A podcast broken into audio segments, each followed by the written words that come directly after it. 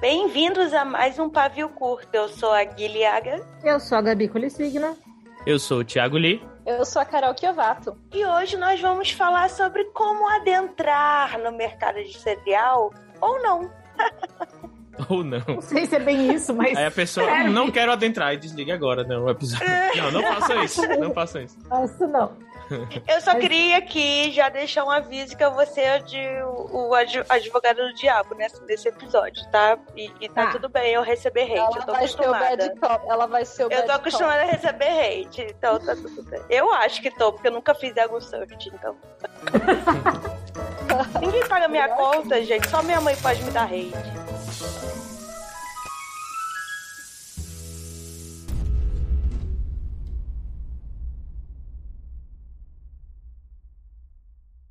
Mas vamos lá, Carol, se apresenta aí, porque a gente às vezes começa o episódio e esquece de apresentar o convidado. Fica à vontade. Eu sou escritora. Finalista do Jabuti! Uh, finalíssima! Eu não acredito. Sim, finalíssima. Tô na lista dos cinco. Uhum. É, com Ô, Carol, antes de tudo. Oi. Você acha que o símbolo da premiação da literatura brasileira ser um jabuti tem a ver com sabedoria ou tem a ver com lerdeza mesmo, que é muito difícil engrenar aí na carreira? Eu acho que pode ser sabedoria e a lerdeza, porque este mercado, a gente faz uma coisa aqui, dali três anos tá colhendo os frutos. Se. Tá vendo, gente? Já, já é o resumo do episódio. Vai lá, além de finalista do Jabuti, eu sou tradutora, eu sou também. Gente, até fiquei desnorteada agora. pesquisadora. Eu sou doutoranda, eu sou pesquisadora doutoranda em estudos linguísticos e literários em inglês na Universidade de São Paulo, bolsista da FAPESP. Ah, Eu pesquiso ah, no doutorado a representação do- da bruxa enquanto estereótipo do feminino transgressor. E isso aparece às vezes nos meus livros, às vezes não, às vezes bem pela tangente. Eu trabalho, minha, minha grande área a representação do feminino na literatura. Ô, Gabi, será que a Carol vai fazer um Meninos Corre com o Lobo Guará de, de qualidade? Uma versão brasileira de mulheres bruxas? Acho que não é bem isso que ela pesquisa, não, amiga. Ué, não tem a ver, não li o livro. A pessoa fala do feminino, não é isso o livro do Lobo lá? Nossa, eu não do lobo, também, a gente. gente Depois a abandonou. gente faz um episódio sobre ele. É, a gente abandonou. Ó, ó, E Mas- além de tudo, Carol, escritora bruxona, né? Maravilhosa. eu gosto do negócio do título, mas vamos deixar claro aqui, eu preciso, só para não criar confusão, eu não sou neopagã, tá, gente? Eu sou no momento agnóstico. Não, é bruxona pra- de, de mulherzona, mulher da cor. É, é, É obrigada. Gui. Vamos lá, vamos falar sobre Não, sua é porque- avó. Vamos falar. Quê? Quantas, quantos cristais você tem?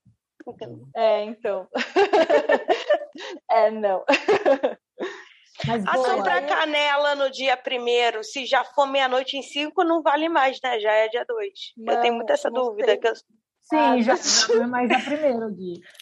Ai, que droga. Essa, Tem que parar de essa foi esquecer. fácil. Eu sou péssima com essas Mas então, gente, convidamos a Carol para vir nesse episódio, porque a Carol está nesse mercado faz bastante tempo. Ela não, não foi finalista do Jabuti do nada. Do nada, imagina.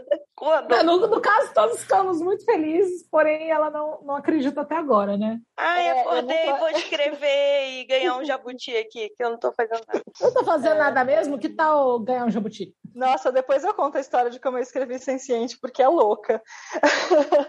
Não, Mas. só por saber falar sense8, sense8, sense8. Nossa, mas a gente fica falando Senciente aqui, volta e meia, eu falo Sense8. Já merece o prêmio, entendeu? Que eu nem sabia que Uhum. existia essa palavra. Você é um ser senciente, Gui. Sense8, sense8.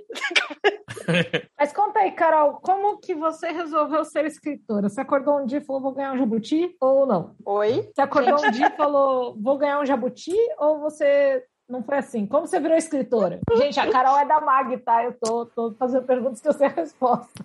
É, nossa, é, é fogo, porque é uma coisa que talvez seja um pouco clichê, mas eu escrevo desde que eu era pequena, eu escrevia em folha de fichário, levava para as minhas amigas lerem na escola, inclusive às vezes escrevia no meio da aula, depois fazia a lição rapidinho para escrever e tal. Isso é uma coisa. Eu era pequena e eu achava muito legal as editoras grandes, porque eram as únicas que eu conhecia, assim, de nome, né? Que a gente via livro na biblioteca tal. Sei lá, Nova Fronteira eu amava, porque eu era fãzona da Agatha Christie. Mas, né, eu não, eu via livro brasileiro de autor para criança. Eu fazia, inclusive, quando eu era pequenininha, bem pequenininha, eu fazia livro grampeado com sulfite.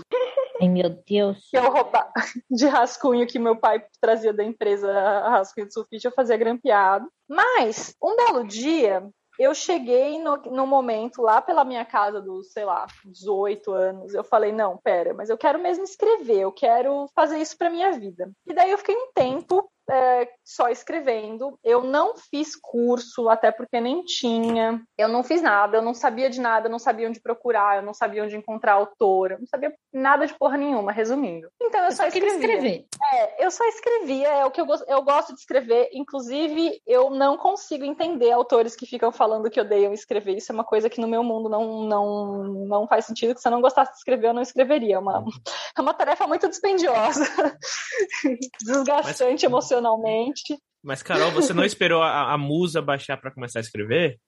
Não. Ela é a própria musa dela, gente. Ela vai lá e Ela faz, faz a, a musa, dela. dela. Uma parte de mim escrevia. Gente, vamos um pouquinho de contexto. Eu sou a mais velha de seis filhos.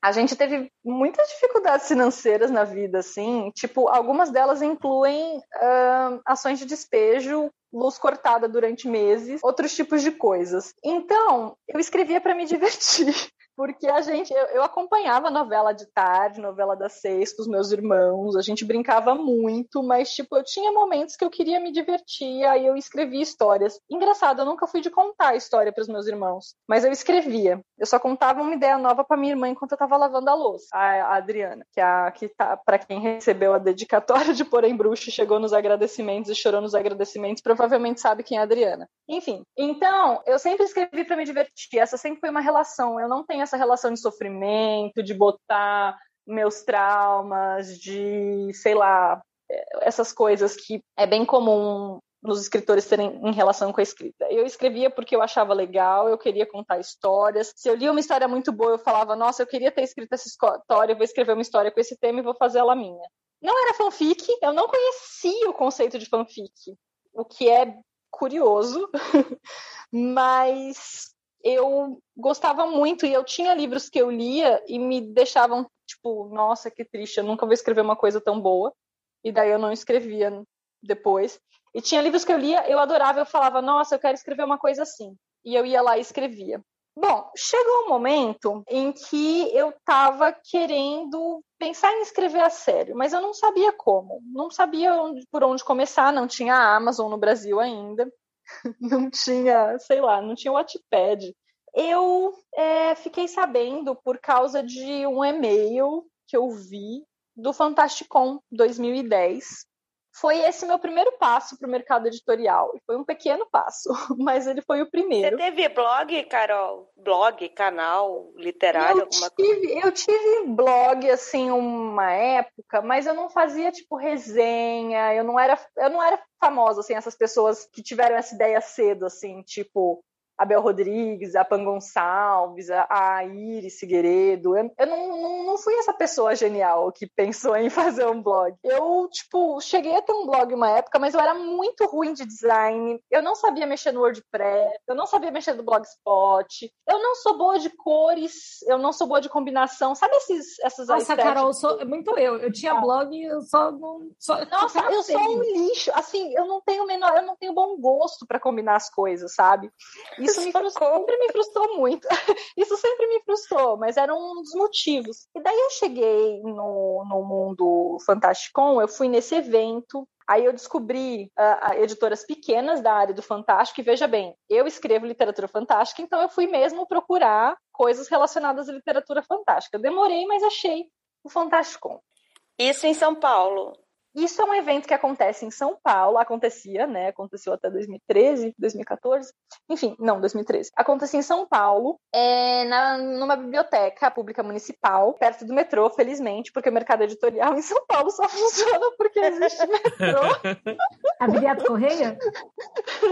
É, é, é, é, a Viriato Correia. A é Viriato Correia é uma é uma biblioteca específica de literatura fantástica aqui É, em São Paulo. É uma Nossa, biblioteca é. temática. Metade da literatura fantástica brasileira, pra quem mora em São Paulo e região, é por causa dessa biblioteca. É, por causa dessa biblioteca, dos eventos dessa biblioteca, Uhum. incluindo o Fantasticon. E daí, eu conheci o pessoal, eu conheci a editora Tarja, na qual eu trabalhei em 2012, finada Que Tarja. Deus a tenha. né? Conheci o pessoal, conheci o pessoal da editora Estronho, que na época era de Belo Horizonte, hoje está em menos atividade, mas ela chegou aí para São José dos Pinhais, que é perto de Curitiba. É, conheci a editora Draco, conheci outras editoras pequenas que já assumiram, conheci muita gente que persiste até hoje no mercado, muita gente que saiu, muita gente que era aventureiro de primeira viagem que nem eu, inclusive pessoas, amigos que eu carrego até hoje. E, primeiro, de quem eu fiquei amiga nesse evento? De pessoas que estavam lá tão perdidas quanto eu. E a gente falou: nossa, olha que legal esse evento, nossa, olha que interessante e tal.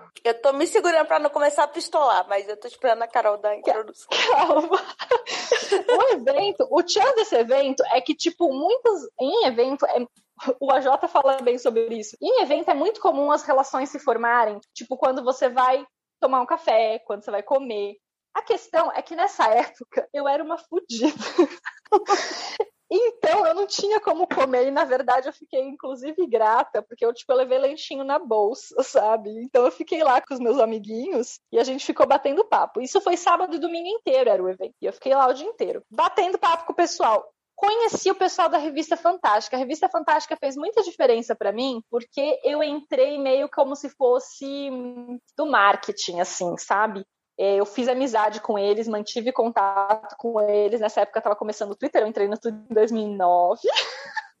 Pessoa jovem, recente. E daí eu, come... eu mantive contato com eles, que era o Leandro Schulai, na época eu tinha acabado de publicar pela revista Gente, Jovem Nossa, Chulai! Chulai. Por onde anda Chulai? Pois é, eu fiz amizade com esse pessoal, eu, eu fiquei muito empolgada, que eles pareciam muito empolgados. Eu fiquei muito feliz de saber que existe uma cena. E assim, era tudo muito pequeno. As editoras eram todas muito pequenas, mas era um cenário que parecia muito grande pra mim, que não tinha noção de nada e que não sabia nem por onde começar, porque daí você começa a conversar com gente que já está publicada por uma dessas editoras menores. Lá tinha gente que tinha publicado pelo selo Novos Talentos, uma coisa que pra mim era simplesmente impensável.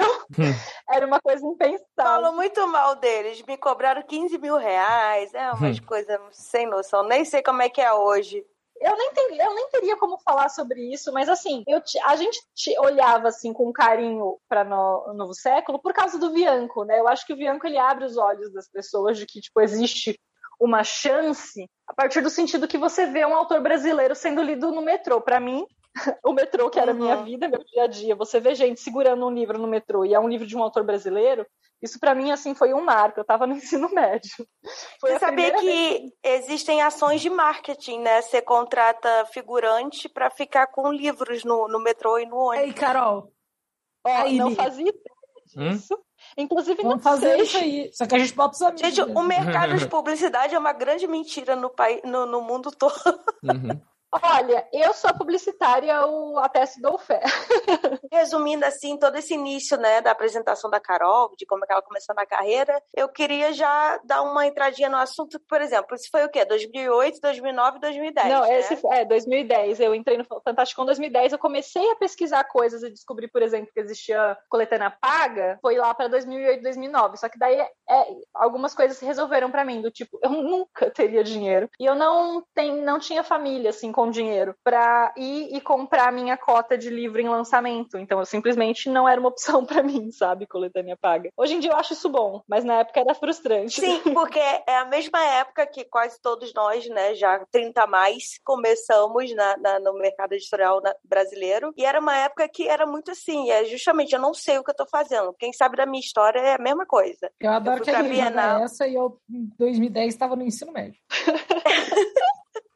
É que Que na é Bienal jovem. de 2010 eu vim a trabalho de São Paulo, assim, feliz, trabalho zero, eu não sabia o que estava fazendo, eu estava batendo papo com todo mundo, tudo. E aí entra meu primeiro ponto nessa, nessa grande jornada do herói chamada carreira de escritora ou de profissional no, do livro. Esse negócio de encontrar pessoas em eventos e aí conhecer pessoas que te falam ao vivo. Olha, ah, eu escrevo, já lancei uma coletânea, faz assim, trabalha, começa a te dar dicas, você começa a conversar, essa coisa chamada comunicação em grupo. E aí eu acho que é por isso que acaba sendo, e é, tá? Uma grande impressão de que é um grupo fechado, uma a tal da panelinha, todo o mercado editorial. Mas eu já falei isso em algum outro episódio que mercado não é uma grande panela, sabe? E, e o que a gente tem trabalhado nesses 2010 para 2011 anos, ó, sei fazer conta, é descentralizado o Sudeste, assim, a gente tenta muito, né? A gente, tipo, sei lá, tem 11 anos de carreira e eu aprendi trabalhando e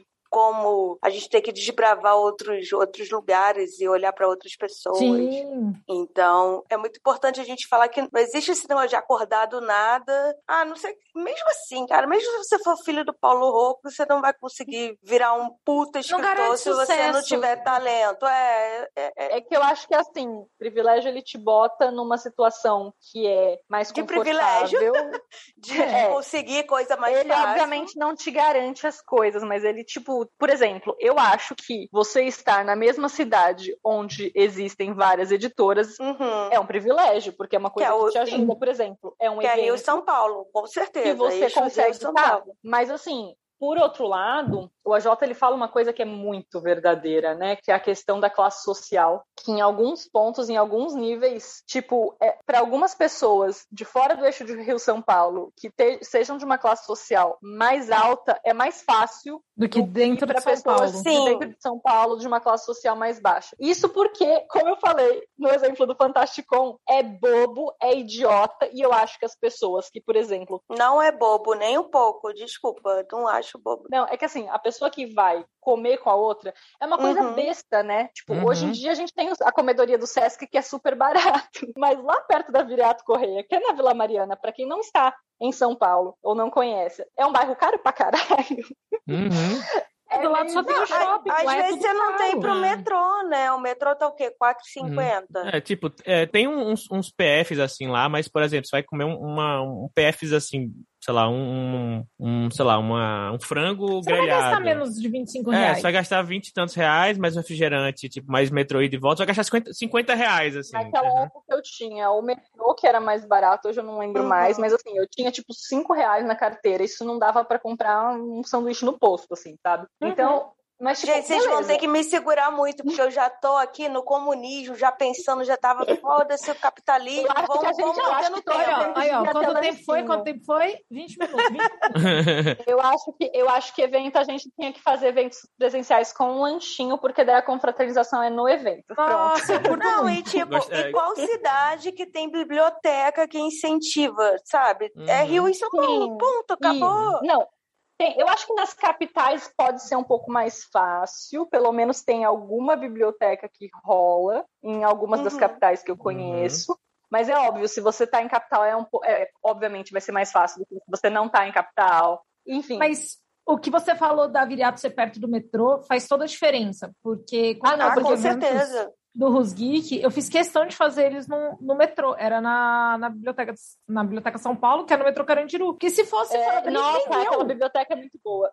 Não, aquela biblioteca maravilhosa. Eu não tinha É. nem como eu, organizadora do evento, ir pro evento, quanto mais as pessoas É. que Uhum. participar. Acessibilidade nesse Pois sentido é. é. muito. Eu gostaria de, muito importante. de exaltar a Diana Passic nos eventos da seguinte que ela faz lá na, na Martins Fontes. Ela sempre leva uns, uns dois ou três bolos. Uns bolos. Sim, a, a Diana é maravilhosa, os bolos, meu Deus, bolos fazem as pessoas felizes. Uhum. Faz, faz muita diferença. E, assim, eu nunca tinha ido numa Bienal do Livro até 2014, né? Foi a primeira que eu fui. Porque era isso, eu não era de São Paulo, capital, e eu tinha dinheiro, eu até ia conseguir dinheiro para passagem de ida e volta, que só aí ia ficar uns 40 reais, talvez. Mas eu não ia ter dinheiro para comer no evento, então eu tinha que escolher. Mano, o ingresso da Bienal, que não devia nem ter Bienal presencial esse ano, tá 40 contos. Sabe?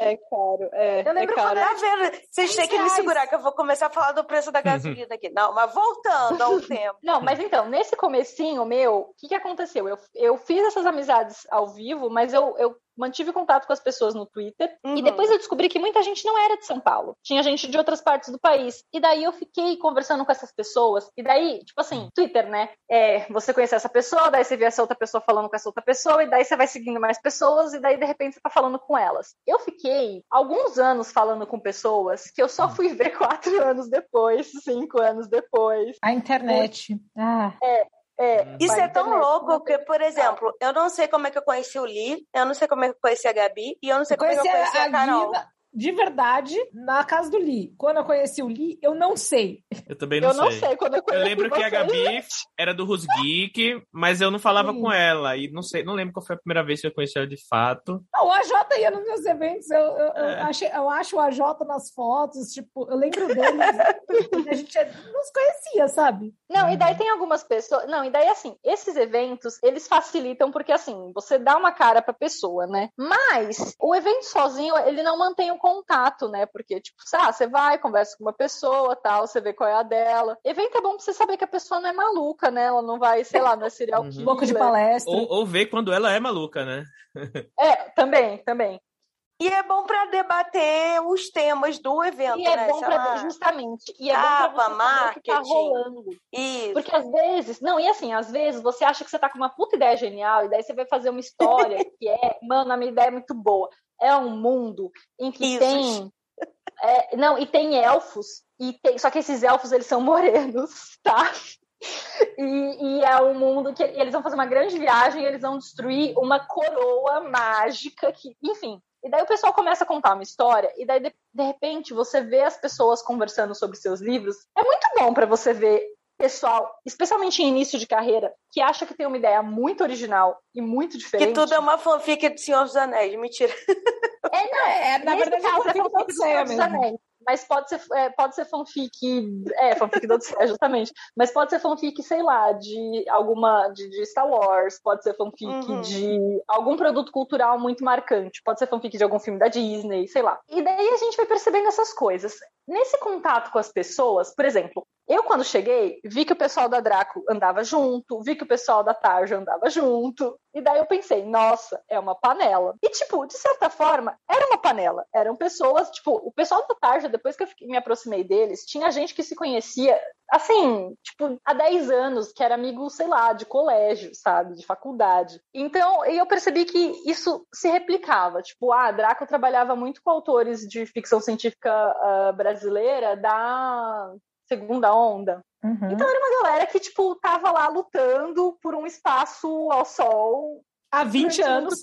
há 20 anos, e, e beleza. Essas pessoas, eu, eu- tipo, eu não chegava assim, me apresentava para elas, eu via uma galera junta num grupinho, mas às vezes você tá numa situação, em que, por exemplo, eu fiquei nesse Fantasticon, eu fiquei muito amiga dessas pessoas que hoje em dia não fazem parte exatamente do mercado de literatura fantástica. Algumas até perdi contato, mas com uma específica que é um, é um tradutor, que hoje é amigo meu, ele, eu continuei com contato até hoje. Mas aí eu fiz contato com o pessoal da revista Fantástica. Daí eu fui começando a conversar mais com eles. Aí eu vi que ia ter um evento em São Paulo, um lançamento de alguém. Eu fui nesse evento, não conhecia as pessoas, mas aí eu vi uma pessoa que eu conhe... tipo, tinha trocado três palavras. Aí eu vi conversando com alguém que era mais famosinho. Enfim, e daí nessa, tanto na internet quanto em eventos, eu fui conversando. E eu, eu, tive bastante sorte, as pessoas foram. Não foram é sorte. comigo. Não é sorte. Sempre foi Deus, aquela do nada. Cara, Mentira. Eu acho que, tipo, eu, eu tive a sorte de ter algumas pessoas que me receberam bem, mas também eu tive sorte de nascer com noção. Sabe por que não é sorte, Carol? Eu vou pegar a pandemia agora atual, pra, que mostrou que o ser humano, o homem sapiens, é um animal de grupo coletivo. A gente fora de grupo, a gente é meio doido, ninguém funciona direito. Uhum. Então, assim, quando alguém fala panelinha, na minha cabeça, eu, né, como pessoa física, às vezes vem meio aquele negócio de grupinho que fala mal do outro, tudo assim. Mas na verdade pode ser também só um grupo, não é um grupo que eu vou vetar a Carol, ah, eu odeio ela. Não, não é isso. Eu só não sei quem ela é. E aí, Sim. a partir do momento que dá uma oportunidade da gente se conhecer e eu falar, nossa, o trabalho dela é legal, então eu vou indicar ela assim. Gente, a minha vida, eu como Guilhaga, é indicar pessoas para coisas porque me perguntam todo dia. Você conhece um, um ilustrador? Você conhece não sei o quê? Você conhece fulano? Uhum, você conhece um uhum. pintor? Agora eu já tô nessa, né? Negócio de fazer móvel. É, você Gui, conhece, você conhece um, um, marceneiro? Você conhece Aí, um, então, alguém assim, que arruma a torneira? A nossa vida é indicar pessoas e trabalhos que a gente conhece, uhum. assim. Não, e é muito engraçado porque, tipo, a, a gente vai vendo que as ligações são assim. Ah, um belo dia eu conheci pessoa tal. Daí com isso eu entrei no lugar tal. Daí eu comecei a conversar com pessoa tal. E daí nessa você vai chegando, chegando chegando, chegando, chegando. Tipo, o meu editor, o que publicou Porém Bruxo em 2019, eu conheci ele em 2014. Uhum. E, tipo, e tem isso, né? Eu acabei de pensar, como eu conheci a Carol? Eu não sei. Em alguma forma eu conheci a Carol. A gente uhum. se conheceu por osmose. É. Uhum. E tem, tipo, a dança das cadeiras, né? Quem tá no marketing de uma editora ano que vem pode Sim. estar no editorial de, de outro. Ou pode estar na O que eu acho legal é a passagem. Vai ser contratado. Por isso Ou então vira seu marido, do nada, né? Você casa com o editor, um negócio doido assim na do vida. Nada. Do Tro nada. Você tropeça e cai uma aliança. Assim, você tropeça numa festa Olha, o meu marido eu conheci, eu conheci na Bienal de 2012. Olha aí, tá eu vendo? trabalhava para a Tarde Editorial, que tinha conseguido negociar um espaço com a Vermelho Marinho, que tinha um stand. Vermelho Gente, Marinho, Vermelho Marinho! Verdade. Eu, Amo daí, esse nome. Não, só, deixa eu só resumir bem brevemente o que foi a minha carreira nesse mercado. Estava trabalhando no marketing da tarde, nessa época eu era publicitária. Eu tinha largado meu emprego numa agência de publicidade porque a, o editor da Tarja, ele, ele se dispôs a, tipo, a gente fazer um teste de eu trabalhar lá por um tempo com ele, por algum, tipo, cobrindo meu salário, que era o mínimo, porque, tipo, né, enfim, proletariado. Mas aí, então eu fui lá trabalhar. Eu fiquei os 10 dias, a Bienal inteira, do começo ao fim, trabalhando e vendendo. Só que eu não vendia só os meus livros, só os da Tarja. Eu vendia livro da Draco, eu vendia livro de quem mais estava lá, eu vendi muito livro da Vermelho Marinho. Eu tava vendendo livro, gente, a pessoa queria levar um livro, eu vendia, porque eu conversei com o Tomás, que era o dono da Vermelho Marinho. E eu vi o quanto era um uhum. investimento absurdo estar tá numa Bienal. Então ele precisava muito Sim. vender um, um valor exorbitante para, uhum. tipo, empatar. ficar no zero a zero. Enfim, eu fiquei muito amiga dele. Bom, conheci o Bruno neste evento. Mas o Tomás também me conheceu nesse evento. O Tomás, editor do Vermelho Marinho. E daí, ele descobriu que Oz era uma série. E daí ele falou: Ah, eu não tenho um tradutor, eu não tenho dinheiro para pagar, não sei o que, não sei o que, seria muito legal traduzir essa série. Será que a Carol não faz? Eu nunca na vida tinha traduzido um livro, mas eu era muito boa de inglês. E daí eu falei: Será? Daí eu tentei. Eu falei: Vou fazer. Nessa época eu já, eu já tinha saído da Tarja quando ele falou desse livro. Eu fui para uma empresa, para Dots, é uma empresa de programa de fidelidade. Eu trabalhava no marketing, analista júnior. E Eu não sei, quem mora em São Paulo, eu trabalhava no Itaim Bibi, eu morava em Guarulhos. Isso significa... Meu Deus! Isso significa que você sabia. Eu demorava quatro horas para chegar em casa. Não tem nem metrô no Itaim Bibi. Nem não, Guarulhos. Olha, eu, eu, trabalho muito longe, assim pré-pandemia e, e, daqui a pouco também que vai ser minha pistolagem que vai voltar presencial já. E assim, eu, eu, eu, eu, quando preciso ir, eu demoro muito. Agora, quatro, é, acho que você, você bateu minha, meu recorde Cara, muito. É sério, viu? eu chorei muito, eu chorei muito, muito nessa vida em trânsito, em ônibus. E quando ele falou para traduzir, eu falei, caralho, eu vou traduzir esse livro, vou... ele falou, você faz por direito autoral? Eu falei, lógico que sim, né? Ou seja, é uma grande aposta, porque é uma editora minúscula, que eu só vou vender o que a editora conseguir? Uhum. Beleza, então vamos lá. Que horas eu traduzi? Eu não vou criticar porque no é um início de carreira, entendeu? Sim. Eu traduzi em pé no ônibus. Eu traduzi, eu juro por Deus, eu tenho tipo, é, a, a mão, eu imprimia, ah, imprimia na Dots, Dots, espero que ninguém da Dots esteja me ouvindo. eu imprimia na Dots o, o livro, um capítulo por vez, eu traduzia durante meu almoço. Quando eu chegava em casa, não, porque eu chegava em casa, eu chorava no banho e ia dormir, porque eu ia ter que sair, tipo, dali a cinco horas. então, eu fiz isso, eu traduzi em um tempo, daí eu digitei, eu revisei, isso demorou uns meses. Eu mandei pro editor, o editor falou, caralho, Carol, você traduz muito bem, não sei o que, não sei o que, não sei o que. Bom, demorou pra caralho pra publicar, porque afinal de contas, Esse é o mercado editorial. E o, o livro 1, um, Joss, todo mundo tinha, tem edição do Zahari, o caralho. Então ele queria lançar o 1 um e o 2 juntos. Vai lá, eu traduzi o 2. Tá vendo que até agora eu trabalhei de graça, né? Mas eu tava com um emprego para me sustentar, isso que importa. E daí, chance, porque o Tomás, ele era ele conhecia alguém grande, publicou o livro, o livro foi bem, tal, em feira. Eu cheguei a trabalhar em muita feira fim de semana para vender esse livro e outros da editora. Você ganhava uh, direitos autorais nas Inclusive, fiquei eu fiquei amicíssima nessa época do Felipe Castilho, que na época era comercial da, eh, da Autêntica. É, o Castilho já carregou caixa, já. É, ele não era editor de texto nessa época. A gente ficou amigo porque a gente ficava lá de boa na Feira da Libre, uhum. que é a uhum. Liga das Editoras Independentes. A única vantagem é que a gente, no início de carreira, pelo menos, né, mais o, Quando o decorrer da vida. É, a gente tem saúde, a gente consegue ficar em pé, né? pois é. ah, é, porque eu voltava em pé no ônibus, né? Eu não traduzia no Pois é, imagina agora. Agora, agora não tem como. Agora a gente põe fogo no ônibus. É tipo isso. Agora eu ia estar tá morta apenas. Mas o, o, legal de ter feito isso é, olha só o tamanho da, da, da felicidade. O Tomás, ele era amigo de um cara é, do Rio, né? Ele é amigo Ou seja, panelinha. É, o cara da arqueiro. O, cara da arqueiro era o cara que estava fechando para entrar a saída de emergência no Brasil, a saída de emergência uma editora portuguesa. E com isso caiu no meu colo a tradução do livro Malazano dos Caídos. Essa tradução fez muita diferença. A saída de emergência virou a Leia, né? Não. Não, não, não, não. Elas são rivais, inclusive. É, no... A saída de emergência, o catálogo ficou no arqueiro. Ficou no arqueiro. A Leia sempre foi a Leia era parceira comercial da saída de emergência no Brasil. Uhum. O que aconteceu com isso foi, eu entrei no grupo dos fãs de malas, eu comecei a bater super papo com eles. Eu traduzi esse livro em 2014, ele saiu em 2017.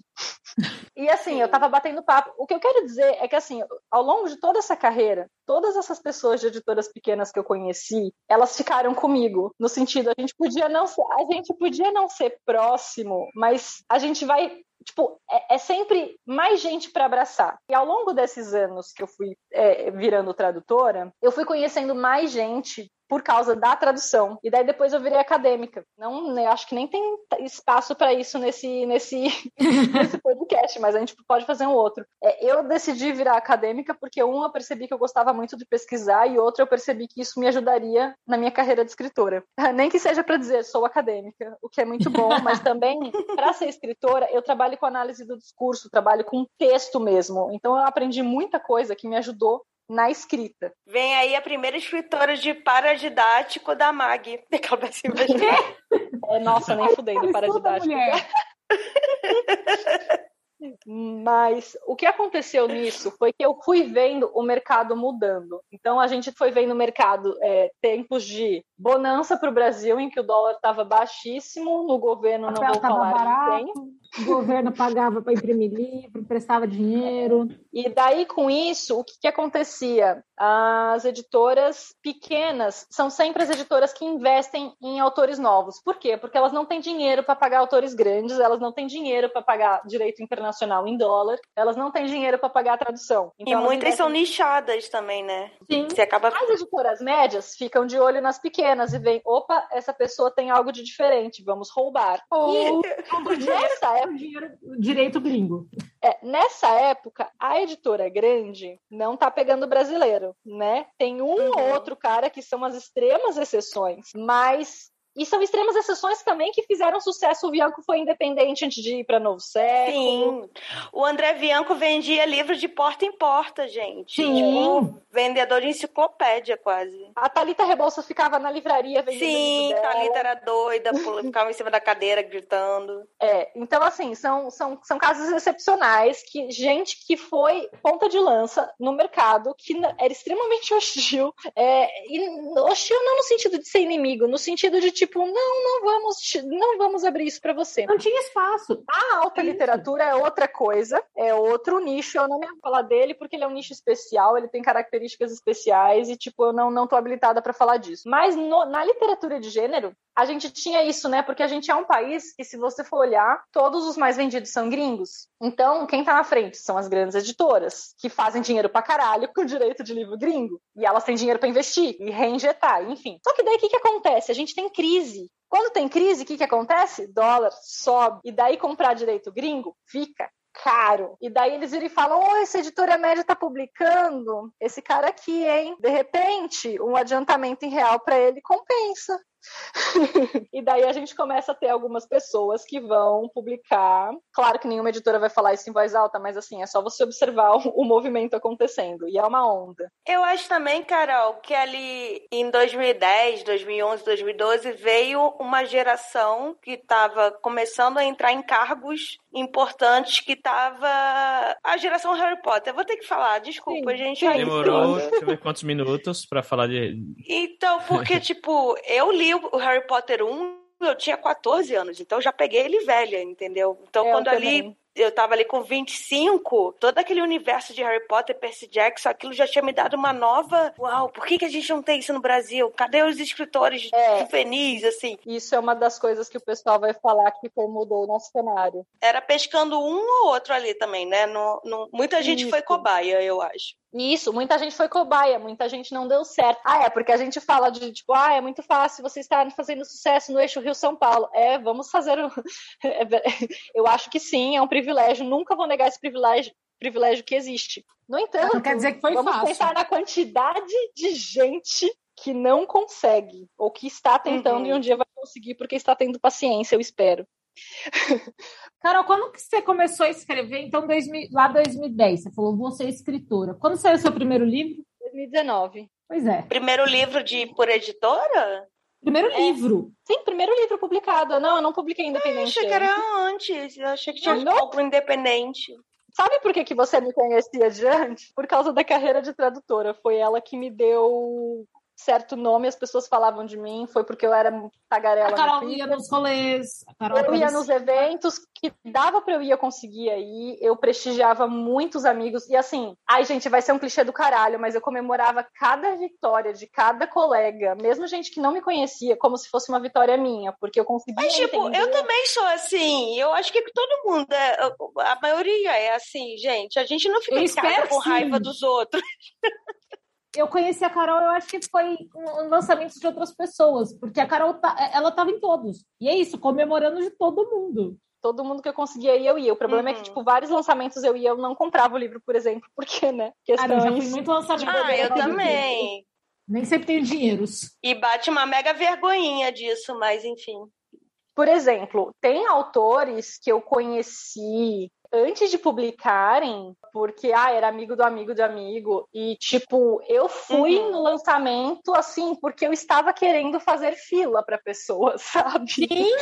Na livraria. Eu falei, não, essa pessoa. Gente, é aquela coisa, fila. né? Um, um tweet com a capa do livro já ajuda, entendeu? Sim, sim. Um retweet. Isso pra mim é, é, é camaradagem 101, sabe? Turma 101 Sim, aí não, da camaradagem assim, Cada coisa, cada coisa que uma pessoa, cada passo que uma pessoa consegue dar, que é maior que o que os outros conseguem dar, é um lugar, é, é, é assim, é um passo a mais. Se hoje em dia a gente tem editora grande fechando contrato com autores e não sendo uma coisa que é exatamente um regime de exceção, né? Porque hoje em dia as editoras consideram publicar autores brasileiros, isso se deve a muita gente que está batalhando há muitos anos. Gente que estava publicando Sim. antologia, organizando antologia, um lendo o outro, porque o mercado editorial é, dessa época que eu falei da Taja, da Estronho, ele não é diferente do mercado independente de hoje. Não é diferente do mercado independente de hoje. Tem mais, sim, tem mais autor que leitor. Um autor lê o conto dos coleguinhas, divulga o conto dos coleguinhas. Isso sempre foi o que aconteceu, tipo, em Tipo, a galera que é, vinha antes de mim, o pessoal, a Marta Argel, a Julia Moon, Julia Moon. É, que é a galera do Vampiro. Uhum. A galera do Vampiro, eles usavam fórum, eles usavam. eles usavam o papiro. E a galera antes fazia zine e ia nas feiras levar o zine, imprimia uhum. as coletâneas do jeito que dava, ia vender no, no rolê que dava, gente. Galera que escrevia em gênero nos anos 80 não tinha internet para estar tá publicando. Gente, e eu vi muita gente fundando editora, fundando coisa nichada, mas o mercado, o mercado capital mesmo, capitalismo engolindo você, sabe? Você ah, não consegue engole. sustentar. Sim, sim. Engole sim. As, quase engoliu as Não dá para sustentar. Uhum. Eu vi quem inventou um grande selo juvenil aí ser demitido anos depois, sabe? É, é muito pesado, assim, tem umas coisas puta injusta É. que, que dá vontade de largar, assim, né? É, mas eu acho que Não, muitos mas, assim- problemas, assim, desse negócio de panelinha é muito estrutural, assim, e é uma coisa que a gente tem que realmente abrir o olho para tentar mudar. Tem alguns problemas que são problemas estruturais do país como Sim. um todo, e daí eles se replicam no mercado editorial, eu Uhum. acho. Sim. Mas, por exemplo, Carol, é importante ser. Foi muito importante você falar isso da, da comida, dos eventos, do dinheiro, porque por mais que eu saiba de histórias assim, eu nunca tinha parado para me atentar a isso. Do tipo, cara, se eu fizer um evento e eu puder botar comida, seria legal, entendeu? Porra, mano, a É. comida faz muita diferença. E eu vou falar Então, isso porque eu, eu já tô num lugar de privilégio em que eu não passei por isso, sabe? Eu Uhum. passei por sentido, ah, eu vou tomar só uma água, vou Uhum. não sei o quê, mas Sim, nunca sim. uma coisa Tem uma tão galera que faz assim. umas, umas bolsas, assim, né? Tipo, ah, a gente vai sortear 10, entre aspas, bolsas, pra mesmo quem mora na cidade, pagar, tipo, 50 reais pra pessoa pra ela poder Sim. ir pro local, é, locomover, comer alguma coisa tal. Tem, tem, tem evento Tipo, É porque isso. às né? vezes você Tem dá o curso, dá, dá a entrada, mas a pessoa não, não consegue Sim, não consegue ter o transporte, né? A Flip Hop dava, Passar o dia é uma coisa difícil. Ou então tá, escolhe evento, tipo lugar barato, por exemplo. Um lugar que tem um shopping com uma Americanas, sabe? Ou, ou uma vai ou um fazer evento mercado de por perto. feliz, gente. Por isso que eu disse que tem uns problemas estruturais que tem que esfregar na nossa cara pra gente realmente, quem tem o privilégio, puder é, é, abrir o olho e tentar E assim, ajudar. hoje assim. em dia, por exemplo, não é sempre, mas depois de um evento, eu tenho a felicidade de poder ir num restaurante. Tipo, sei lá, geralmente o pessoal vai pra pizzaria porque pizzaria costuma ser mais barato, né? Tipo, você Sim. pega uma pizza e divide em muitas pessoas. Mas assim, por exemplo, eu já tive época de ir num restaurante. Cada uma come uma fatia e bebe 50 litros de chopp, é tipo isso. É, e eu não divido. Eu, nossa, eu sou a pior pessoa, porque eu não podia dividir, eu não tenho condições. Tipo, às vezes, tipo, eu falava assim, ah, vou pegar um refrigerante. E daí, puta que pariu, mano, esqueci de calcular o dinheiro do garçom, por exemplo, dependendo do restaurante. É, é uma vai coisa ficar pesado boba. alguém. Meu Deus, eu já tô fora capitalismo, chega! É. Mas parece bobo, mas às vezes, mano, sei lá, mano, às vezes eu tô com cinco Não é reais. bobo. Não é bobo. Não é nem um pouco bobo, é triste, na verdade. Dói. Dói que, as pessoas, que, que, que a gente tenha que, que pensar em tudo isso quando o acesso à cultura, o acesso a tudo isso devia ser garantido. É, E olha só, com Não. todo esse sofrimento, né, de, de dinheiro, de cansaço, de transporte, você ainda se cobra para ser um bom artista, para ser publicado. Não ser publicado rápido quer dizer que você não tem talento. É umas coisas muito loucas. Você não precisa, uma coisa que eu acho legal é que a Carol tem, tem- Carol, eu acho legal quando você fala foi publicado em 2019, 2019, não, 2000 e, é. Desculpa, 19. 19. É verdade. Porque tem uma galera que eu vejo uma galera muito jovem, de 20, chegando nos 20, 20 e pouquinho, e já desesperada porque não fez carreira, porque não É, publicou. vamos, fazer- vamos comentar uma coisa. Dentro do mercado editorial, mas não só dentro do mercado editorial, dentro da literatura, as pessoas consideram autores jovens, autores de 40 anos. Eu acho importante falar isso, porque Uhum. quando eu tinha 20, eu via isso, tipo, uma vez eu vi um prêmio do China Mieville com 36 anos, falando, nossa, um prêmio de jovem autor, de um jovem talento da literatura. E eu falei, caralho, jovem com 36 anos, eu, tipo, eu com 20 anos já achava que ele tava, sei lá, babando, né? Hoje eu tenho 33, veja bem. Não, vou fazer 33 ainda em fevereiro, mas enfim.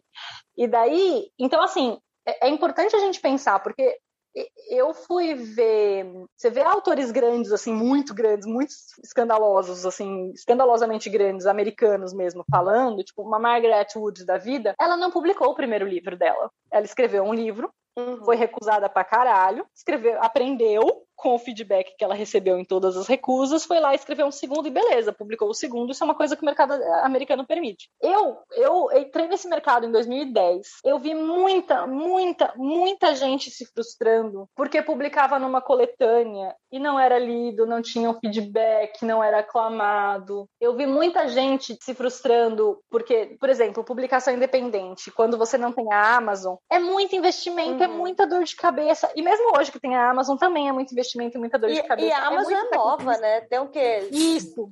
Sete anos só que é, o pessoal sete, usa oito a Amazon. Aqui. É. que tá aqui no Brasil é por aí.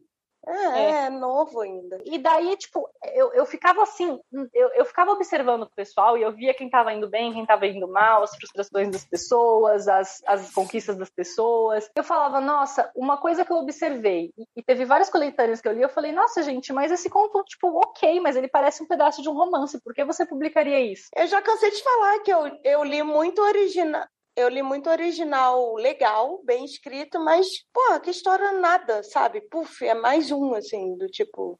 Uma coisa que eu ficava pensando quando eu, quando eu, antes de decidir escrever, eu vi essas aberturas de coletânea e eu queria correr para escrever um conto. Eu falava, mano, mas isso não tá Hum, é, é, um conto que, tipo, a pessoa que lê o meu texto, ela vai pegar esse texto e vai falar, caralho, eu quero ler tudo da Carol. Aí eu li esse uhum. texto, eu tinha que ser muito honesta comigo. Eu falava, não, não é. O meu primeiro conto eu publiquei em 2014, numa coletânea da editora Buriti, Caçadores de Bruxas, e era sobre bruxas, e nessa época eu já estava fazendo pesquisa independente sobre bruxas no Brasil colonial, Inquisição e tal, porque eu escrevi uma fantasia histórica. E daí, uhum. eu fiz esse conto. Ah, não foi tipo, nossa, que estouro, porque era uma editora independente, muito pequenininha tal. Mas as pessoas que de fato leram a coletânea foram muitas que falaram que o meu conto era um dos preferidos da coletânea ou o preferido da coletânea. Isso me satisfez, porque eu falei, ah, ok, então eu fiz um bom trabalho. Pelo menos um trabalho bom o suficiente. Aí eu fui lá e eu publiquei mais umas três ou quatro coletâneas. Eu não sou uma boa contista, eu sempre penso em histórias grandes, mirabolantes, gigantescas. Então, tipo, mesmo os meus contos publicados. Isso tudo você só descobre fazendo, né, Carol? Você só começa a descobrir. Você ah, não vai ser um bom autor sem escrever.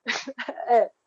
Pois é, ai, fiz um conto, não sei se gostei. Ai, fiz uma novela. Fiz... Você só aprende isso indo, assim. Eu acho tempo, que a única forma de você aprender a escrever é lendo muito lendo coisa variada, lendo coisa pensada e escrita em português, isso é uma coisa importante, porque ler só a tradução não uhum. ajuda. Uhum. Ler coisa de várias épocas, ler coisa de vários cenários, ver coisas de, tipo... Eu, por exemplo, eu gosto muito de literatura fantástica. Eu não leio só literatura fantástica. Eu leio muita coisa, tipo, eu, eu leio ficção realista, contemporânea, que a gente... Ah, alta literatura. Leio muito, porque eu acho fascinante um livro conseguir te prender, sendo que ele não tem nada mirabolante acontecendo. É só uma pessoa pensando na vida. Eu fico pensando, mano, olha a técnica dessa pessoa. A discussão que a Gabi queria trazer pra pra gente, quando ela foi pra gente gravar esse episódio, era justamente falar sobre esse negócio de gente, calma, sabe? É óbvio que é muito chato falar isso, mas pessoas novas, novas de idade, realmente você pode ter 15 anos e ser um prodígio da vida, sabe? Mas você vai ser um prodígio melhor com 30 anos, porque você vai ter mais é. bagagem de vida. É só isso. Não é experiência de que viveu muito. De leitura, de escrita, de tudo capacidade de jogar fora, capacidade de aceitar feedback ruim, porque, tipo, claro, eu, eu, não tô falando de resenha, eu mesma parei de ler resenha há muito tempo, mas eu acho que, tipo assim, uma pessoa que é profissional da área, que tá lendo o seu livro, pode ser um editor, mas mesmo se for um beta reader, que não é exatamente, né, uma pessoa com poder sobre a edição, se a pessoa virar, eu lembro que o, o primeiro feedback desse que eu recebi, que uma pessoa falou, ah, isso não me convenceu, eu fiquei puta. Eu queria discutir, eu queria defender meu ponto de vista, entendeu? Eu falei, mano, você entendeu errado. Depois eu falei, não, cara, eu que falhei. Eu acho que você tem que ter o Você não falhou, cada um, o livro é de quem lê, então é isso aí. É, então, mas se, a, se o leitor beta diz que não funcionou, você vai lá e tenta entender por que, que não funcionou. Eu acho que você tem que ah, definir ah, bem quem são seus leitores beta, eu acho que você, tipo, tem, tem feedback que realmente não cabe, mas tem feedback que eu acho que vale pelo menos a pena separar e falar, hum, dava pra isso ser melhor? Eu acho que, assim, você não chegar num feedback negativo com uma postura defensiva é uma coisa boa, porque você aprende com isso. Ah, sim. Às vezes a pessoa fala uma coisa que para você pode não ser nada a ver no começo, mas tipo, você, mas aí que tá. É o que a Gui tava falando, você precisa de tempo para aprender a fazer isso, porque o orgulho que te move a escrever e que te faz acreditar que você merece, e aquele negócio da, da romantização da arte que a gente tenta bater o tempo todo, porque assim, por exemplo, um atleta ele treina três meses e tem um campeonato de futebol é meio é, é, imediato, entendeu? Para que, que ele treinou. O escritor vai levar, sei lá, gente, de três meses a dois anos, a três a anos para fazer anos. um livro, sabe? E não é de imediato, porque depois ele vai, se ele for tradicional, ele vai para uma empresa, vai revisar, vai fazer a capa, vai, entende?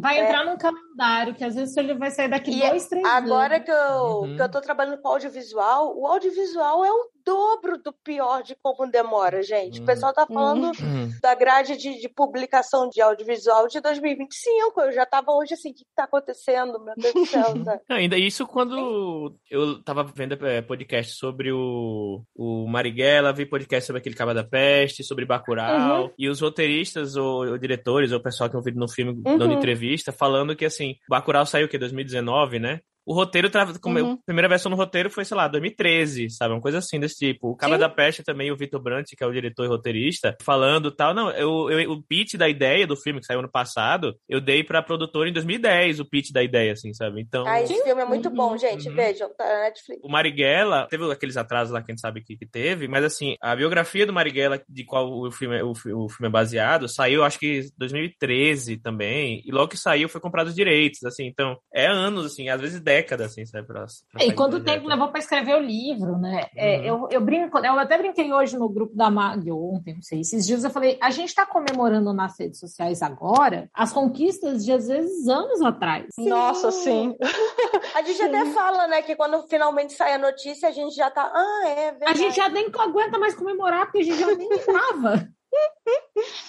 Não, e assim, o mercado editorial ele é lento, mas ele é lento em muitos casos. Tipo assim, uma pessoa que vê que eu publiquei em 2019 meu primeiro livro, não vai pensar que eu conheci meu editor em 2014. Não vai pensar que eu só conheci meu editor por causa de uma série de coisas que eu estava fazendo em 2012. E, e assim, isso tudo que eu falei de carreira e mercado vai junto com o fato de que eu nunca parei de escrever e eu nunca parei de jogar coisa fora. Porque o Porém Bruxa foi o meu 12 segundo livro que eu concluí.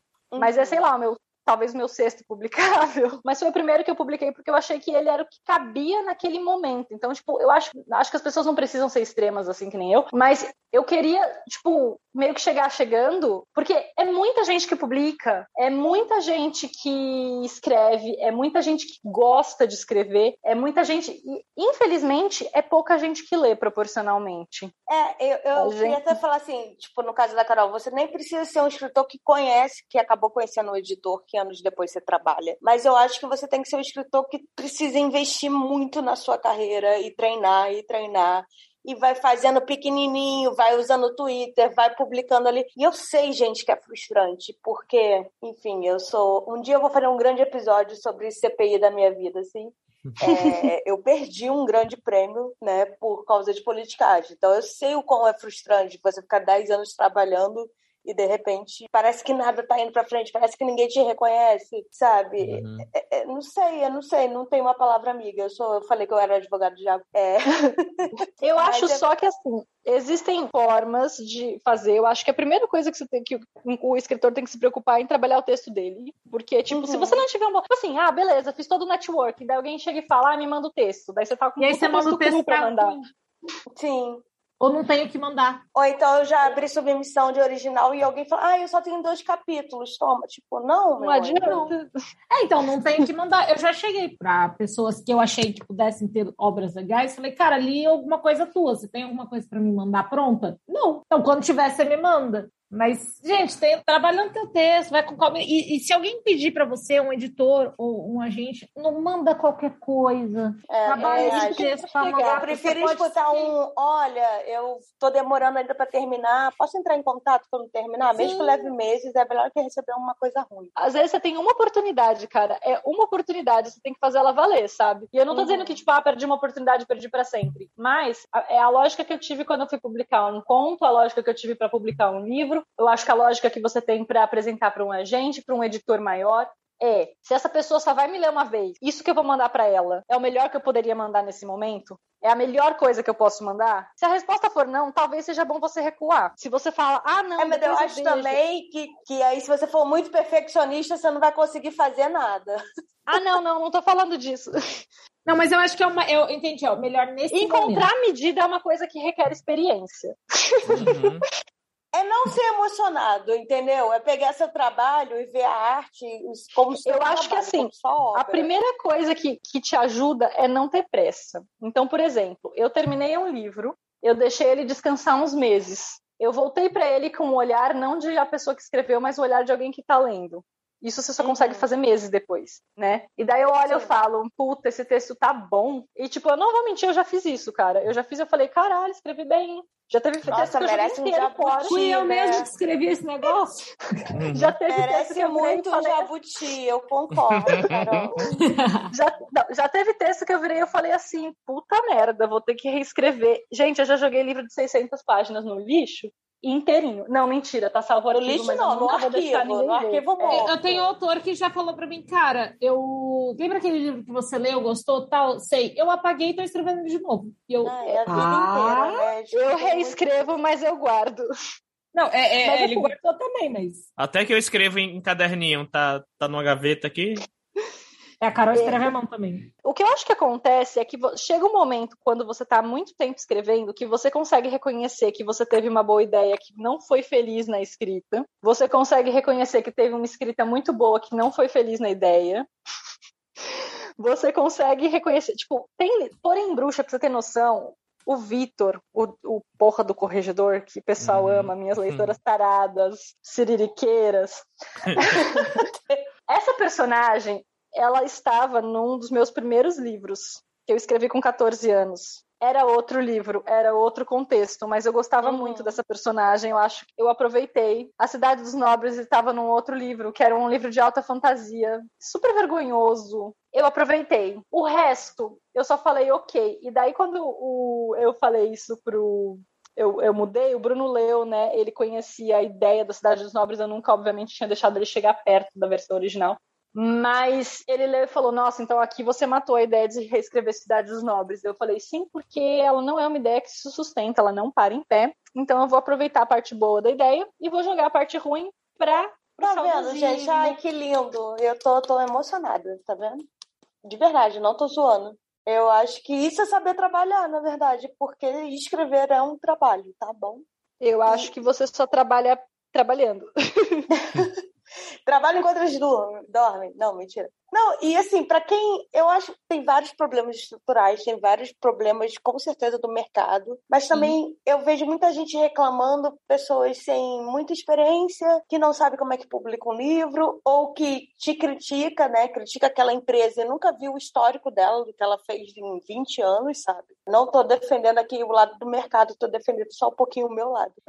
Então. Eu acho que o que acontece também é que nas redes sociais a gente vê, vê as coisas saindo. A gente vê o livro sendo publicado, a gente vê a pessoa fechando um trabalho, a gente vê um evento, a gente só a gente vê a parte legal. Então é frustrante, assim, se é frustrante pra gente que está inserido no mercado no contexto de agentes literários, o Li e a Carol como escritores, se publicados por editoras é, ou a ser publicado por editoras grandes, se para a gente causa angústia, causa esse sentimento, imagina para a pessoa que está tentando ali todo dia e ainda não conseguiu furar é, isso. Pra gente que tá mais dentro do mercado já hoje, né? Eu vejo muito assim, mais não por burburinho, mas pelo número de vendas e comentários de pessoas do mercado, assim. Mas eu entendo, por exemplo, toda vez que alguém fala, ai, meu livro esgotou no evento, eu sempre penso, tinha o quê? 20 exemplares? Ou tinha 200 mil exemplares, sabe? E Porque se tinha 200 exemplares, vendeu bem pra caramba, gente. É, porque aqui a- são essa bem noção de, de esgotar, é, é- é- a palavra é muito forte, mas às vezes ela não representa o que representa. E aí, para quem não sabe, isso pode,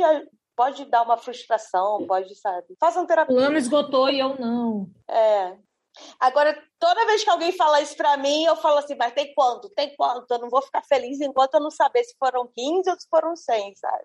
Mas se é frustra... o que eu queria dizer é que se é frustrante pra gente que tá no mercado, às vezes, sentir uhum. que não, não, é não chega em lugar dia. nenhum. É, imagino para quem está começando. Então, tenham paciência, porque o Eu mercado muda um pouco devagar, mas ele muda o mercado, ele, tipo assim, ele tá muito, muito, muito, muito, muito longe de seu ideal, mas ele também tá, tipo, um milhão de passos à frente de quando a gente começou, mais perto né? disso do que quando a gente começou, e assim, já tava mais perto disso do que quando, quando eu comecei, do que quando o pessoal dos anos 80 começou.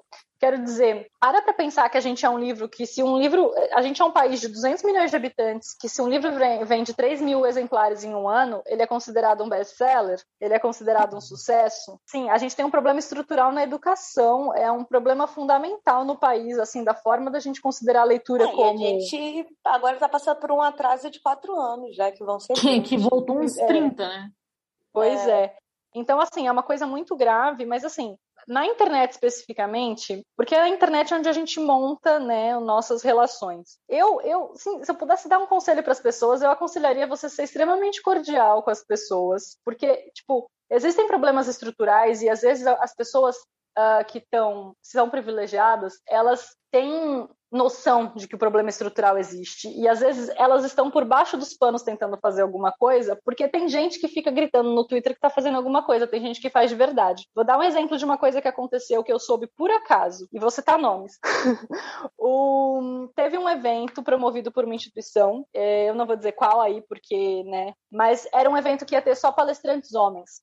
E um escritor, que é um amigo muito querido, que é o Gustavo Chexter, ele foi convidado para esse evento. E ele, ele viu quem ia estar tá no evento, e ele falou: Cara, só tem homem nesse evento. Ó, tá aqui uma lista de 10 escritoras que eu acho que seria legal vocês chamarem no meu lugar. Uhum. E como que eu sei disso? Ele me falou: Não. Ele, mand... ele havia mandado um e-mail sem resposta para o organizador do evento, só para o organizador. E, por acaso, esse organizador estava tratando de outros assuntos e encaminhou, tipo, um, esse outro assunto para um amigo meu, o Enéas Tavares. E o Enéas, ele, ele acabou olhando as outras coisas porque fazia remissão o e-mail, fazia remissão a coisas do uhum. desse evento que ele tava também. Então, tipo, meio que o cara, o organizador, ele reencaminhou. Enéas fofoqueiro, né? Não, mentira. ele encaminhou o e-mail, foi, foi tudo junto. Eu sei que foi tudo junto. O Enéas me mostrou porque eu estava citada. Eu tinha acabado de uhum. eu estava citada entre essa lista. Ele falou: olha que legal, ele lembrou de você tal, não sei o quê. E eu fiquei muito feliz, mas eu fiquei muito feliz especificamente porque você não vai achar um tweet do Gustavo Chexter falando: Nossa, que absurdo essa instituição que só pensou em homens. E graças e a mim, né? E eu graças a mim vai ter uma mulher nesta mesa, que na verdade foi uma autora do estado da instituição, que era mais barato para a instituição pagar. Mas enfim, o que eu acho que é, Às vezes legal... a gente esquece de levar essas coisas em consideração, né?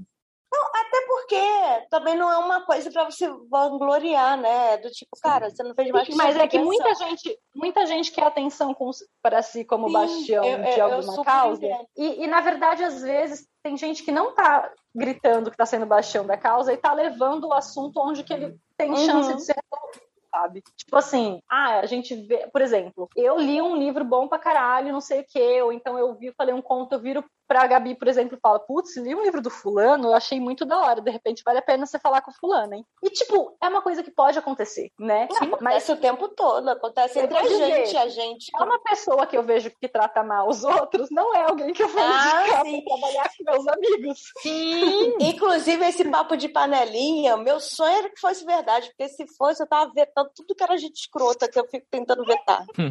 Não, mas que é assim, é bolsonarista, estuprador. Ah, é, mas assim, a, a, mas isso é muito verdade, porque o Li já me indicou, gente, falou, dá uma olhada nisso aqui. Sim. A Gui fala, puta, eu li um conto, você já leu essa pessoa? Tal. A, a Gui já quis indicar o autor que eu tava fechando. Porque tem gente. Eu tô vendendo um livro da Gabi para audiovisual, que é do Denis. Eu tô viciada nisso, virou meu objetivo agora.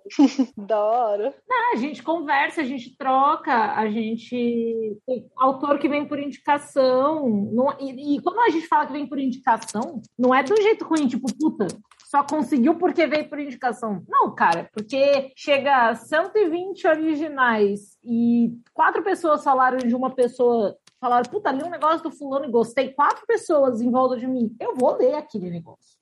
Só que aí entra toda aquela questão de, mas a gente precisa ter tempo, precisa de mão de obra, né? A gente é a nossa secretária, nosso estagiário, nosso tudo. É, é, é eu, eu, brinco que eu e o Sol estamos em dois com 22 autores. Não tem como eu pegar mais 22 autores no momento. Não tem como. E... Queria. Não, tem... e assim, Cara, tem tanta gente que eu queria trazer para a agência, tanta gente incrível que eu leio, eu falo, cara, mas eu não tenho hora no meu dia para isso, a pessoa vai ficar jogada. Não quero isso. É e aí, essa, por exemplo, essa é a missão que eu peguei para mim no mercado editorial, que é formar novos agentes, novos profissionais. É, eu ia falar isso. Vocês é... estão trabalhando também para formar novos agentes para a gente precisa acontecer. Até porque eu aprendi, gente, eu aprendi na vida. Não sei nem como é que eu aprendi até hoje. É, é muito louco isso. Nossa, eu, eu vivi enchendo o saco da Gui, da Letícia. Ah, mas vice-versa também, tá? Precisa, eu... É, porque a gente precisa disso, a gente precisa conversar. É, tem, pouco, tem pouca agência literária, tem pouquíssima.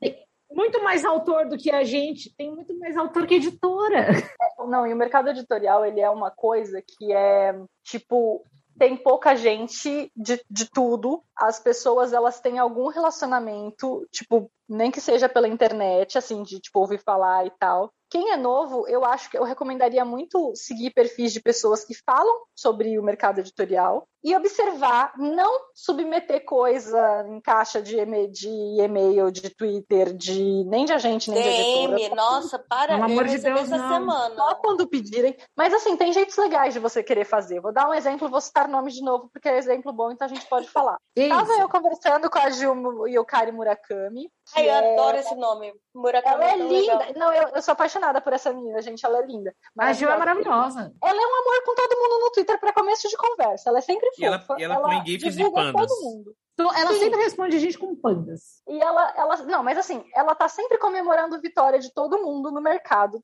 O que eu vejo é ela apoiando o que dá, e tipo, se ela, por exemplo, Catarse eu já vi ela apoiando alguns, mas os que não dá, ela apoia com retweet, que eu acho que é uma coisa que eu recomendo todo mundo fazer, porque isso é ah, é eu sou a rainha do RT também. Um eu dia eu achei que a minha, a minha conta ia virar uma, um grande RTzão. Aí, mas assim, qual que foi a questão? Porque eu li um, um, conto dela, que inclusive é muito bom, recomendo quando sair. Mas como que foi a questão? Ela chegou na minha caixa falando assim, Carol, é um conto meu? Não. A gente estava batendo papo, já fazia tempos. Daí um belo dia ela chegou na minha caixa de entrada para falar de um negócio muito legal que ela tinha lido sobre herveiras e ela queria saber mais da minha pesquisa na questão de bruxas, porque ela tinha lido comentando coisas sobre bruxas brasileiras. Aí a gente trocou um papo, daí ela comentou que ela tinha lido os artigos sobre herveiras e eu não conhecia nada sobre isso. Ela me mandou os artigos e ela falou que ela estudou e conversou com a autora desses artigos porque ela queria escrever um conto. Muito que bem. Eu falei, meu Deus, me manda esse conto. Dela, sério? Eu falei, não vou ler logo, mas me manda. E beleza. Ela me perguntou se eu li o conto. Ela ficou todo dia na minha DM perguntando se eu li o conto? Obviamente não. Porque senão eu provavelmente teria ficado com raiva. Mas não, eu li o conto. E daí o que, que ajudou? O conto é muito bom ela escreve muito bem, entendeu? Tipo, é uma série de coisas que junta, bom, enfim, ela tá na supra-suma, é, ela tá na supra-suma, tá na mafagafa, então você vê que, tipo, a pessoa tá com a Mia, um né? Uhum. Tá com a Mia, mas então, ela tomou um tempo para estudar, tomou um tempo para aprender. Depois que eu fui ver que ela estava com a Ana Martino, que no, que estava conversando com a Ana, que estava ajudando ela. A Ana foi mentora dela no ponto da Supra Suma. Eu achei isso muito legal, eu não sabia de nada disso. Era só uma pessoa que eu via sendo legal com as pessoas na internet que foi legal comigo e que eu comecei a seguir. Tipo, sabe? Não era uma pessoa que eu encontrei em evento, porque infelizmente eu estou no sul do Brasil e ela está no norte do Brasil. E a gente está numa pandemia. E a gente tá no governo pandemia. Bolsonaro só piora. Pois é, só piorou tudo. Mas então, nos últimos dois anos não teve evento. E entrou muita gente nova no mercado. Ou seja, é gente que eu acho que tá meio que em pé de igualdade com outras pessoas, porque com outras pessoas que entraram do eixo Rio-São Paulo, né, durante esse pedaço da pandemia, porque não teve evento, não tem encontro, né? Uhum. Quem estava é. antes tem o privilégio, é o privilégio o, negável de sempre. o Li teve o primeiro, foi o primeiro lançamento de livro que eu fiz que não teve evento, assim, não vi o livro, né? Só vi o livro em casa pelo correio, é muito esquisito. Uhum. Foi esquisito o Senciente foi lançado também, mas eu tipo eu fiz uma live, foi muito legal porque tive vários leitores online nessa live tipo de três horas de live. e as, é, mas as pessoas ficou sempre com 60 pessoas. Eu me senti muito vitoriosa de sozinha numa editora independente conseguir 60 pessoas online né, no uhum. lançamento de Porém Bruxa. Mas então, aí que tá, vamos lá. 60 pessoas online é um número grande, mas mas no grande esquema das coisas, não é. Não é, uhum. né? Se você for parar para pensar com um canal institucional de uma editora grande, que está acostumada com 500 pessoas, 60 pessoas não é um número grande. Mas eu uhum. acho que daí que tá a questão. Eu acho que eu vi a gente me marcando quando a pessoa me marca em resenha em redes sociais, eu normalmente respondo. Se a pessoa não me marca, eu não respondo porque eu acho que ela tem o direito ao espaço dela. Mas quando me marca, eu respondo. Gente, eu respondi muita gente, com muito carinho. A pessoa fica feliz quando ela recebe uma resposta. Ah, sim. E aí, ela indica para outra pessoa, porque ela tá muito feliz e ela quer conversar sobre aquele livro. Isso foi o que fez por em Bruxa ser o que foi. Ai, Carol, não, eu já ia falar, mas você não faz mais que sua obrigação de ser legal com o outro. Eu não acho Eu também acho que eu não fiz mais do que a minha é obrigação. que é um livro bom, entendeu? E, e, o que eu gosto de livro é que, tipo, tem, não precisa ter 60 pessoas online naquele dia, 2 mil pessoas. O livro vive por 7 anos, por 8 anos, sabe? Essa é a coisa Você... mais mágica do livro. Agora ele tá caindo, ele tá lá pros 4 mil da Amazon, o Porém Bruxa específico, até porque teve download gratuito no aniversário da AVEC. Mas ele ficou ah, muito sim, tempo... sai, sai o hype, sai a é, novidade, ele mas ficou ele muito tempo no 100 mais, mesmo no ano seguinte ao lançamento, sabe? Isso uhum. só aconteceu porque as pessoas iam descobrindo, e as pessoas iam descobrindo porque tinha gente falando, porque leu o Exato. livro Mas também porque eu não fiz mais com a minha obrigação, eu concordo 100% com você, eu acho que ser legal com o leitor é o mínimo que você pode fazer. Não, não é com o leitor, é com a pessoa, né? Com, as, com o humano. Com qualquer pessoa. Com qualquer pessoa. Menos o sim. bolsonarista. Aquela, eu não é, não, não, porque bolsonarista é outra classe. Mas, mas assim, é, eu acho que a pessoa vem falar com você, o mínimo que você pode fazer é ser legal. Tipo, tem muita ah, gente sim. que é muito grata para mim, porque, sei lá, veio me pedir indicação de artigo sobre bruxa e eu fui lá e indiquei. Sei lá, mano. Eu acho que é uma coisa que, às vezes, a pessoa ela vai querer puxar papo e ela não sabe como. Dizer para você ler o seu livro não é a melhor maneira. Mas você, assim, você não precisa ser alguém no mercado para as pessoas serem legais com você. É só você descobrir quem é legal. Porque tem gente uhum. escrota. Tem gente escrota, tem gente escrota ah, em sim, todos os lugares que vocês vistem. Agora, eu era uma ninguém, uma ninguém, uma zero à esquerda. Eu tava, eu conheci o Eric Novello, que foi muito fofo comigo e ele é muito fofo com muita gente que tá iniciando. Ele inclusive de vez em quando lê pessoas, gente, mas ele não manda nada pro Eric, pelo amor de Deus, tá? Ele é uma pessoa reservada.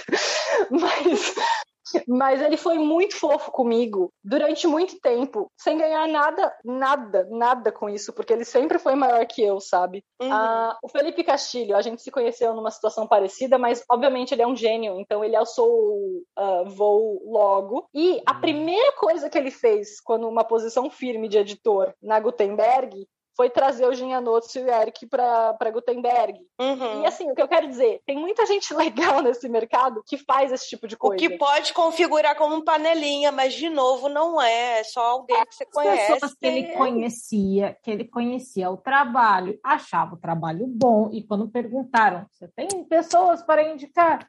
Tenho, aqui, essa. Exatamente. Até e é assim funciona. Eu, eu, eu, pessoalmente, não tenho como indicar alguém que eu não conheço o trabalho, porque depois, sabe, credibilidade é uma coisa muito, muito forte. É, você só meio, tem uma assim. vez, se, se a gente. É. É o que eu falei, é o que eu estou insistindo no autor, trabalhar muito o texto dele antes de mandar para qualquer pessoa. Porque saber. Gente, esse episódio está gigante, uhum. a gente vai apanhar muito. Eu queria pedir desculpas, eu acho que eu, falei demais. Nada, mas é Carol. Eu fiquei empolgada. E eu nem falei tudo que eu queria. Isso aqui é né? Eu tava pensando nisso. Nossa, dá pra gente falar mais sobre depois dom, talento, treino. Eu quero trazer a Carol. Carol, você vai prometer que a gente vai fazer um episódio sobre bruxas, sobre livros vamos, de bruxas. Vamos, juro que vamos. E a gente vai ficar falando daquele livro maravilhoso que eu já esqueci o nome. Como é que é o nome do livro que eu amo? Qual? Enraizados? Enraizados, enraizados. Enraizados, nossa, vamos fazer um episódio sobre enraizados, porque eu amo enraizados muito. Aí, Alice, você queria material para podcast? Olha aí. Então, gente, é... infelizmente, vamos cortar os outros. Os outros. Eu, eu tô muito ruim. Como é que era o nome? Tópicos? Partes do programa. A voadora e a indicação. É ah, tá. A gente não vai ter quadros. Quadros. quadros. Quadros, muito obrigado. É, mas então o Lee vai guardar aí o, o Nossa, a raiva dele. Uhum. Gente, desculpa, eu destruí você. Imagina! Para com isso. O Li quase não falou. Eu, eu ia. Ah, mas o Li é sim, ele é a cota Lee, hétero. Tá aqui. Ele é a cota hétero. Cota homem, né? Cota se, homem hétero. Se não tiver ele, o, o, governo corta a gente, assim, porque a gente não tá representando a, a, a maioria. Uhum. Inclusive, inclusive, quando eu fui ver alguém pra, pra editar o podcast, tipo, veio, veio uma carta que ó, não pode ser hétero, não, tá? Aí chamou a Não, é só para falar aí, leiam tudo da Carol Kiovato, vai ter links no oh. post. Ano que vem tem lançamento. Tem lançamento na Suma e eu tô ansiosíssima porque, tipo, é isso. Editora grande, finalmente. Sense8 nível bruxa, o, o livro. Já tem título liberado? Não. Não. Não, porque eu, tava, ah, tá. eu tô só com o título provisório. É, working title, assim. É, ele tá... só tem o provisório, não podemos divulgar. No último é. evento da, da Suma, a Carol falou um pouquinho mais do livro. É. Hum, mas leiam, porém, Bruxa, que é tudo. E Senciente. A série Sense8 eu não, não li ainda, não. é um livro, não é uma série. Não, a série Sense8 da eu Netflix. Sei. É, eu, eu, tenho uma cena que homenageia o Sense8 no Senciente, no livro. Meu Deus do céu, é, é minha cabeça tá Ah, meu Deus. É aquela cena? Não é a suruba. Se for de suruba, eu vou ler hoje. Ai, não então é a cena da suruba, infelizmente. Ah. Mas tem, mas tem uma Sense8 finalista no Jabuti, uhul. uhul. Ah, imagina uma suruba de finalista, eu ia adorar. Não, mas tem, mas tem cena calentezinha, tá? Uhum. Uh. Não, é, não é frustrante igual o fim de Porém Bruxa. não, tá, vocês, vocês querem indicar algo que... rápido ou não? Uhum. Não, agradecer a Carol. Uhum. É Sim. Aí, Carol, você pode falar que Porém Bruxa é slow burn, entendeu? Por isso que não tem nada ainda. É slow burn, é slow burn. É slow burn, o burn ficou pro próximo livro. É, então, só foi. É, só... pois é. Foi só o slow burn. Mas vai ter burn no próximo livro, viu? Opa. Vai ser agora bruxa, agora vai bruxa. Hoje tem, hoje tem bruxa, o novo livro então tá, gente, é isso. Muito obrigada. Vamos trazer a Carol mais vezes aqui, se ela. Se ela gente, eu queria pedir tempo. desculpas por ter tagarelado tanto sobre mim mesmo. Não, não pede desculpa, eu normalmente não. não faço isso. Eu normalmente falo de todo mundo. Mas é que esse caso específico, tipo, é mais fácil você falar de, uma, de, de carreira e mercado quando você tá partindo do seu próprio lugar, né? Você é aquariana, né, Carol? Tô. É, a pessoa se quer falar de amigo o tempo todo. Então tá bom, Até a gente. próxima. Beijo, beijo, tchau. Beijo, pessoal. Obrigada por ter ouvido até aqui.